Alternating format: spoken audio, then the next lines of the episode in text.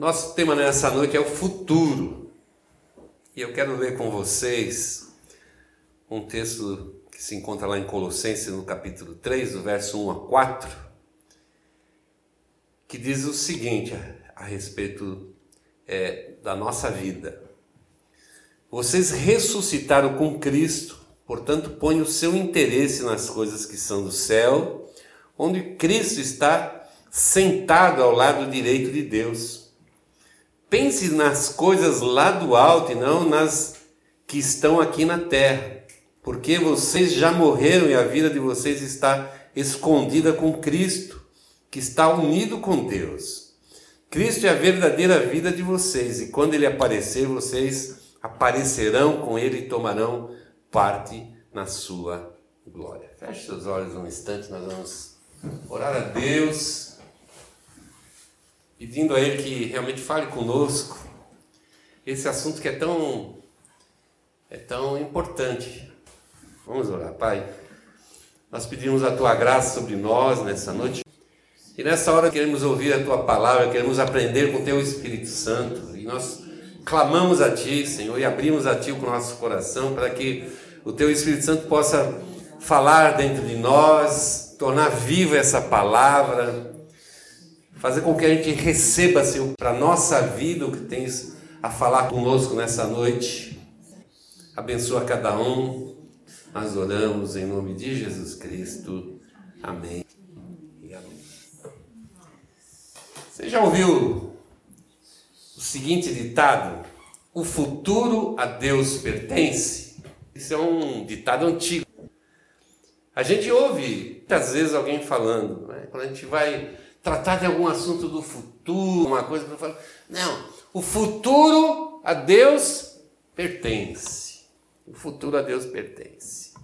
Esse ditado é bastante popular, tá? Eu posso dizer que ele não está certo completamente, mas em parte eu posso entender até que ele fala um pouco de uma coisa verdadeira. Se nós pensarmos bem, a única pessoa que sabe exatamente qual vai ser o nosso futuro é, é Deus.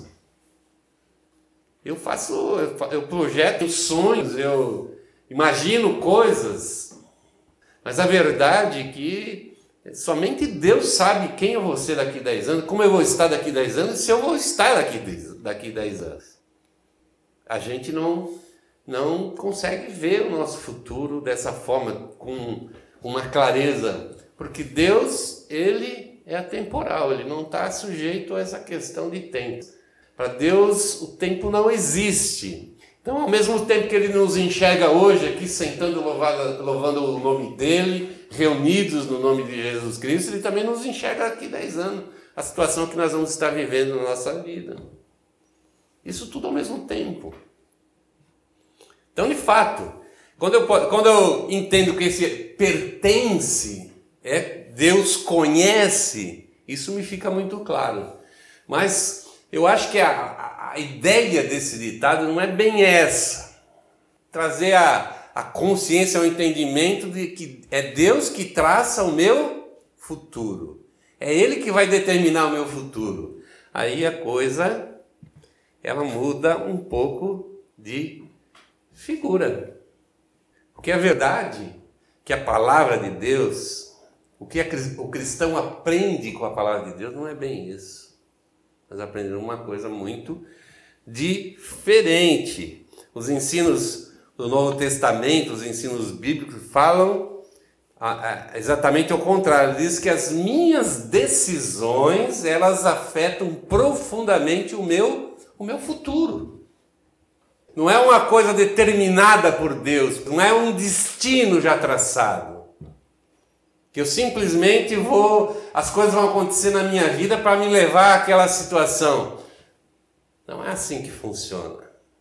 Eu vejo muitas vezes as pessoas achando que Deus já planejou um dia para a gente morrer, ou a forma como nós vamos morrer. Muita gente é, no começo da pandemia, ligava a, a situação da pandemia como um, um ato de, da justiça de Deus, um castigo divino.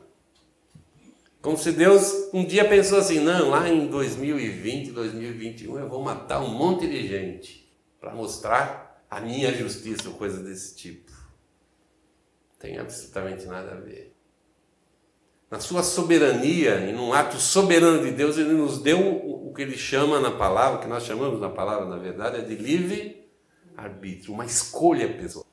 E essa escolha pessoal que Deus nos deu com respeito à nossa vida é tão, tão ampla que eu posso escolher, inclusive, a questão do meu relacionamento com Ele mesmo.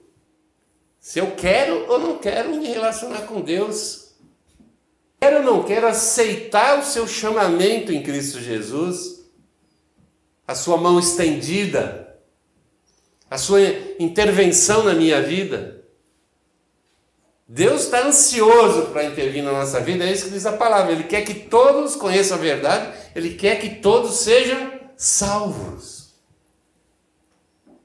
Essa é, é a vontade de Deus.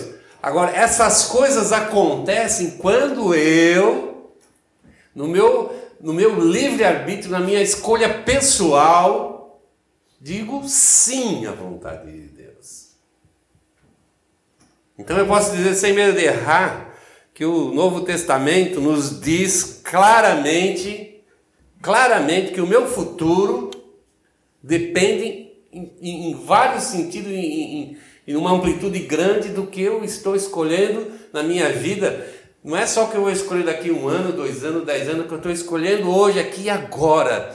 E quando eu, eu, eu olho um pouquinho para isso, duas maneiras que a palavra de Deus me apresenta o futuro a primeira forma que ela fala é sobre a nossa vida aqui no planeta Terra, nossa vida terrena. Mas a palavra também fala e fala muito a respeito da nossa vida no pós-morte, lá na eternidade, quando cessar a nossa participação nesse mundo. Porque essa é uma esperança do cristão, que quando nós morrermos, as coisas não vão terminar que a morte não é um ato final da nossa vida, pelo contrário, é o início de um novo futuro, de uma nova etapa para todos nós. A eternidade, muitas vezes nós ligamos a eternidade somente à salvação, mas a Bíblia diz muito claramente que a eternidade está ligada à vida de todo ser humano. Todos os seres humanos foram criados para a eternidade.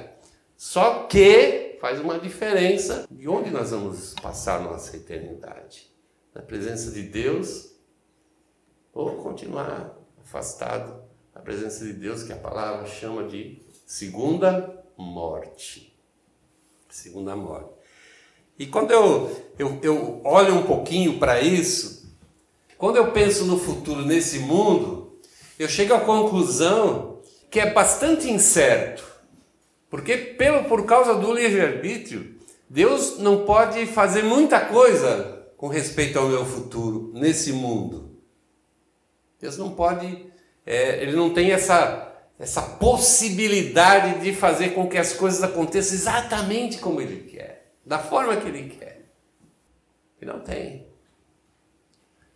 A minha interferência, mesmo eu sendo um cristão, a minha interferência, infelizmente, por causa da minha, dessa, desse problema de eu, de eu ser ainda uma pessoa carnal, né? Tenho ainda o, o velho homem vivendo dentro de mim, junto com o novo homem, faz com que as minhas decisões, mesmo eu sendo um cristão, muitas vezes elas não cooperam muito para que Deus possa realizar, mesmo nesse, nesse mundo.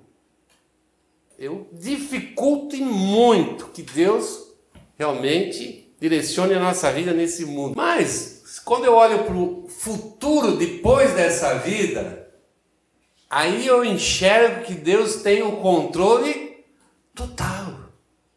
Já previsto, está descrito para nós. É uma expectativa, é uma esperança que nós temos como cristão de viver esse futuro já preparado por Deus. Jesus, antes de subir ao céu, falou para os seus discípulos: ah, não fiquem tristes, não, eu vou, mas eu vou, voltar para buscá-lo, para que onde vocês estejam comigo.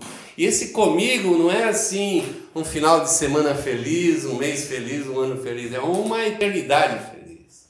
É um convite para a eternidade. Ele vai nos refazer para que a gente possa viver uma vida de acordo com o seu querer e a sua vontade. Como, como nós vemos no texto aqui, essa vida já está pronta e está em Cristo Jesus, só esperando a sua revelação para que a gente receba então essa vida, que é uma vida que é totalmente diferente nós temos hoje e a vida que Deus deseja para todas as pessoas. Mas poucas são as que realmente alcançam, porque são poucas as que se submetem a Cristo Jesus e aceitam o seu sacrifício. Mas a grande, a grande infelicidade, vamos dizer, do ser, do ser humano é que, mesmo eu sabendo, eu tenho uma vida agora que diz respeito ao meu futuro nesse mundo, e tenho uma vida depois que diz respeito ao futuro eterno. Que a palavra de Deus diz que esse, esse momento agora, essa vida agora, é uma vida extremamente problemática. Meio que a gente não encontra nos ensinamentos bíblicos, nas palavras, nos ensinos de Cristo e posteriormente dos seus, dos seus apóstolos, nenhum alento de que as coisas vão ser melhores. Jesus, a respeito do final, à medida que o tempo passasse, que o tempo evoluísse, é claro, tipo, acharei fé na terra. Você pega a palavra dos apóstolos, nos últimos tempos, muitos vão apostatar da fé. Então eu não consigo enxergar, não consigo pensar que as coisas vão melhorar. Não vejo. No olhar de Deus, segundo a, a medida de Deus, a avaliação de Deus com respeito ao ser humano, eu não vejo Deus falando assim, opa, está melhorando. Eu vejo Deus falando assim, está cada vez pior. Mas, infelizmente, apesar da palavra de Deus me falar que essa vida aqui é assim, é problemática, mas que tem uma vida futura que é toda maravilhosa, toda dentro do propósito da vontade de Deus, que a gente não encontra uma, uma palavrazinha dentro da Bíblia que desabone a vida futura, fala assim, ó, ela é ótima, mas tudo é ótimo e é ótimo. Um lugar onde a nossa relação com Deus é real, é viva, é íntima, é verdadeira onde não existe pecado, não tem como dar, tem problema, né? Não tem como dar, dar errado. Mas infelizmente, e apesar de eu saber dessas coisas, e apesar de eu saber dessas coisas, infelizmente eu me esforço. Mesmo sabendo que vai dar errado, eu me esforço para tentar ainda resolver o meu futuro nesse mundo e ter sucesso, e ter um bom resultado. E achar que eu posso Falar, não, eu tenho condições de melhorar essas coisas aqui. Eu posso colocar de lado essa visão ruim, negativa, que eu encontro na palavra de Deus sobre a vida nesse mundo, porque eu vou conseguir fazer as coisas serem diferentes. Achando que eu posso melhorar o meu futuro, eu invisto praticamente toda a minha energia, eu invisto todo o meu tempo, eu invisto, enfim, a minha vida naquilo que é esse mundo. E muitas vezes o tipo de vida, o tipo de proposta de vida que a gente se, se impõe para alcançar determinados objetivos provoca uma inquietação, preocupações desnecessárias. A Bíblia chama essas inquietações aí de embaraços. Você assume coisas, responsabilidades ou objetivos de vida que não vão te levar absolutamente nada, só vão deixar o teu cabelo mais branco, branco mais cedo, se não levar todos os cabelos embora. Né? Energia desperdiçada, sobrecarga, liga para alguma coisa passageira, uma coisa que tem valor, talvez nem para nós mesmos. Talvez a gente busque muitas coisas, tem muitos objetivos na nossa vida, não é nem para nós mesmos, é para que os outros nos admirem grau, parece que, sabe, isso é a própria razão da vida. A gente vê como nós estamos envolvidos nisso, como desfoca a nossa vida que deve ser vivida como cristão, que nós gostamos de chamar de vida espiritual, mas que a gente não encontra assim na Bíblia nada dizendo assim, ó, vocês têm uma vida carnal e têm uma vida espiritual. Diz que é uma vida só e tudo é junto e misturado. E se eu pensar bem, olhar a proposta de Cristo a respeito da minha vida, ele desvaloriza.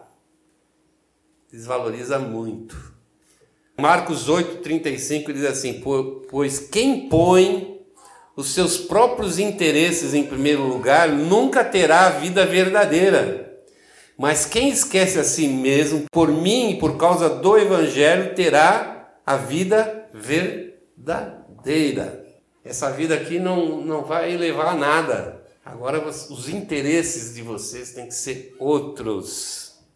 Você tem que negar os seus próprios interesses e agora viver uma vida com uma motivação diferente. Por causa do Evangelho, por minha causa e principalmente por causa do Evangelho. Se eu sou um cristão é porque eu crio na palavra do Senhor. Eu não admito que alguém diz que é cristão ou se permita pagar o preço de ser cristão e não acreditar em Jesus. Seria o, o cúmulo do absurdo. Eu creio que todo mundo que diz assim, eu quero ser cristão, eu vou ser cristão, é porque ele crê na palavra de Deus. E a mensagem da palavra de Deus que foi crida é a mensagem do Evangelho. E essa mensagem do Evangelho, ela muda feito as coisas da minha própria vida. O que tem valor e o que não tem. Eu prefiro dizer assim, o que é verdadeiro e o que é falso. Porque nós cultivamos uma vida aqui nesse mundo que tem como base coisas que são falsas. Não é uma questão de ser certo ou errado, que poderia me dar uma certa possibilidade de interpretação pessoal, mas o que é falso e o que é verdadeiro. E quando o Evangelho entra na minha vida, ele me mostra o que é verdadeiro. Para mim, poder deixar fora da minha vida o que é, o que é falso.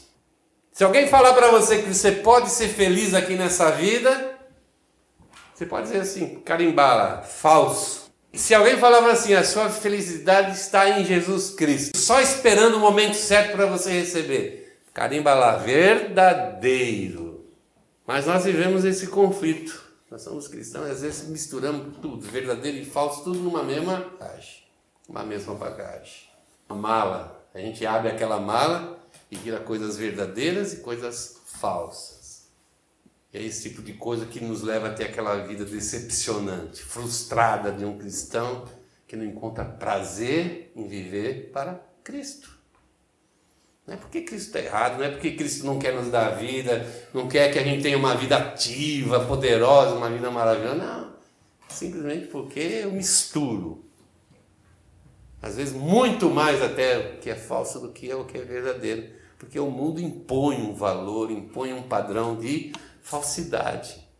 Lá em, no Evangelho de Mateus, no capítulo 10, 39, Jesus fala a mesma coisa. Quem procura seus interesses nunca terá a vida verdadeira, mas quem esquece a si mesmo, só que o motivo muda. Eu posso dizer para você, sem medo de errar, só quem conhece a Cristo, quem se, se oferece, quem se submete a Cristo encontra a vida verdadeira, porque o próprio Cristo disse assim: Conhecereis a verdade vos libertará. Só um cristão pode conhecer isso. O que é vida falsa e o que é vida verdadeira. Só um cristão. A gente encontra no Novo Testamento uma palavra muito interessante, assim que quem tem o Espírito de Deus julga bem todas as coisas e não é julgado por ninguém.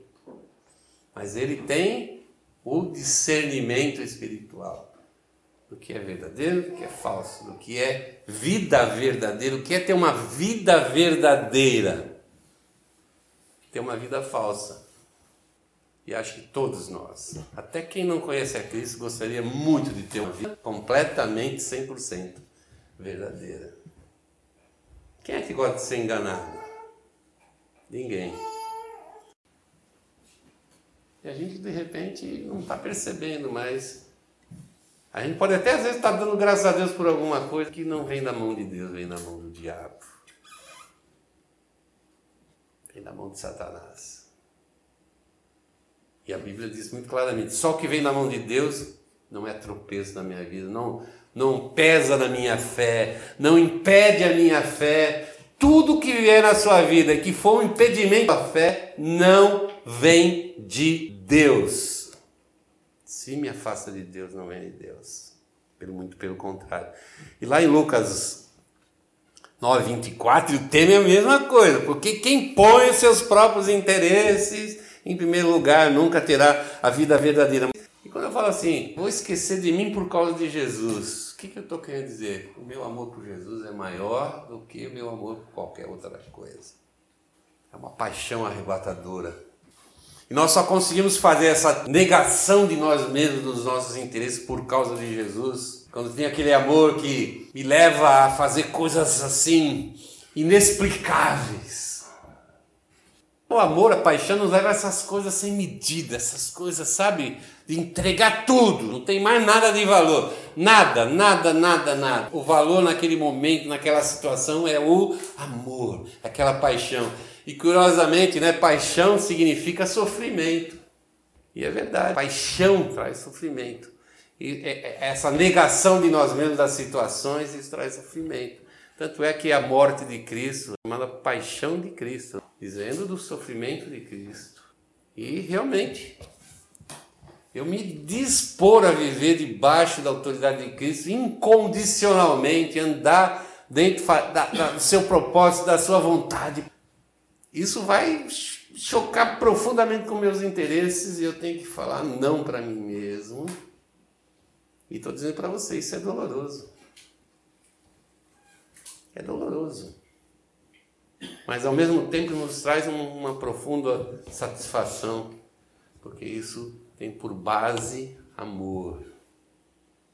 Amor, ele satisfaz a nossa vida. Não importa se a vida está boa, está ruim, o importante é que está vivendo amor. Se a gente perde a perspectiva do amor, tudo é ruim, tudo é chato, tudo é difícil, terrível. Qualquer responsabilidade no reino de Deus é terrível. Eu quero ser de Cristo, mas não quero ter compromisso, não quero ter responsabilidade, não quero ter submissão. Em outras palavras, estou dizendo assim: eu quero viver a minha vida. Então, se você olhar para a proposta de Cristo para a nossa vida, você vai ver uma completa desvalorização desse mundo, da nossa satisfação nesse mundo, nosso crescimento nesse mundo, nosso reconhecimento nesse mundo. Muito pelo contrário, as pessoas têm que reconhecer em nós o nome de Cristo, a verdade de Deus, a Sua palavra, a Sua salvação, o seu amor. Desvalorização. Jesus não somente faz essa desvalorização, mas faz uma valorização da vida futura. Eu imagino Jesus falando com seus discípulos assim: Olha, eu vou, um pouco vocês não vão me ver, não é?